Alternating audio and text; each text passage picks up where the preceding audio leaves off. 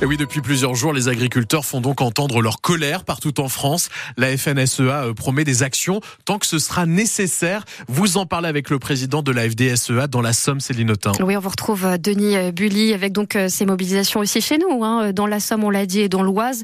Rien n'est ressorti des discussions hier soir entre le, le président de votre syndicat, celui des jeunes agriculteurs et le Premier ministre. De quoi a-t-il été question exactement?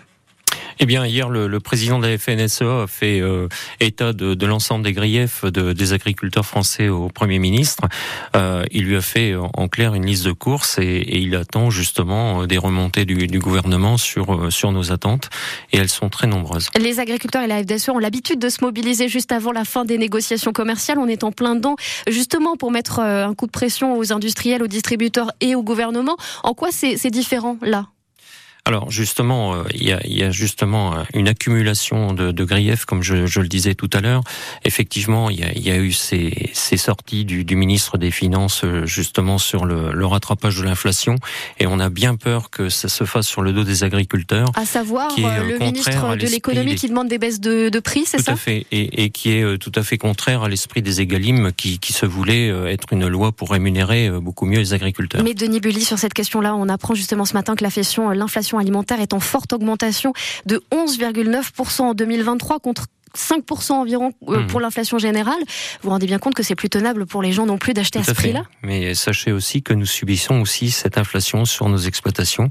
Euh, nous avons aussi euh, euh, des augmentations du coût de l'énergie, nous avons des hausses de, de salaire qu'il faut assumer Alors, et nos coûts de production explosent. Eh bien, je, je, pense qu'il faut poser tout ça sur la table et en discuter. Votre syndicat a déjà rencontré le gouvernement en fin d'année dernière après avoir renversé des panneaux un peu partout en France. On en avait parlé ici aussi. Il avait obtenu notamment l'abandon euh, d'une hausse des taxes sur les pesticides euh, et sur l'eau. Pareil au niveau européen sur la question du pacte, vert, du pacte vert. Il y a eu beaucoup de concessions euh, qui ont été faites.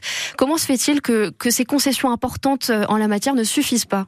Ça ne suffit pas parce que justement il y a eu une telle accumulation de, de réglementations au cours de l'année 2023. On, on, peut se demander si justement après le, Covid et le, conflit russo-ukrainien, s'il n'y avait pas un rattrapage justement qui s'est fait en 2023. Euh, je vais donner un exemple. Et le premier grief, c'est surtout la mise en place de la jachère, des 4% de jachère sur toutes les entreprises agricoles euh, françaises, euh, qui est totalement un non-sens par rapport au, au du président de la République qui souhaite maintenir la souveraineté alimentaire. Il est 8h13 sur France Bleu Picardie. Nous sommes avec Denis Bully, président de la FDSEA de la Somme, pour parler de la colère des agriculteurs qui monte. Et vous parlez effectivement de cette question des jachères. C'est une règle européenne de fait, fait, à laquelle on doit se plier. On est à moins de six mois euh, des élections mhm. européennes. Comment vous votez les agriculteurs à votre avis? Alors justement, c'est un gros sujet parce que les, les, les, agriculteurs sont quand même les premiers Européens.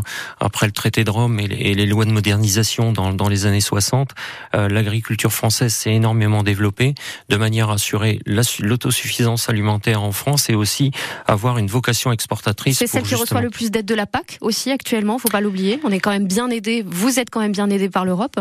Oui, sachez aussi que nous sommes à, budget constant et force est de constater que justement les paiements PAC sont à la baisse sur euh, toutes les entreprises agricoles et euh, malgré euh, les efforts que, que les agriculteurs peuvent réaliser en termes environnementaux. Quelle autre profession aujourd'hui, Denis Bully, peut se targuer comme vous de faire plier le gouvernement, de faire une liste de courses? C'est une question ouverte hein, que je vous pose. On a quand même l'impression d'un consensus politique assez large autour de vous.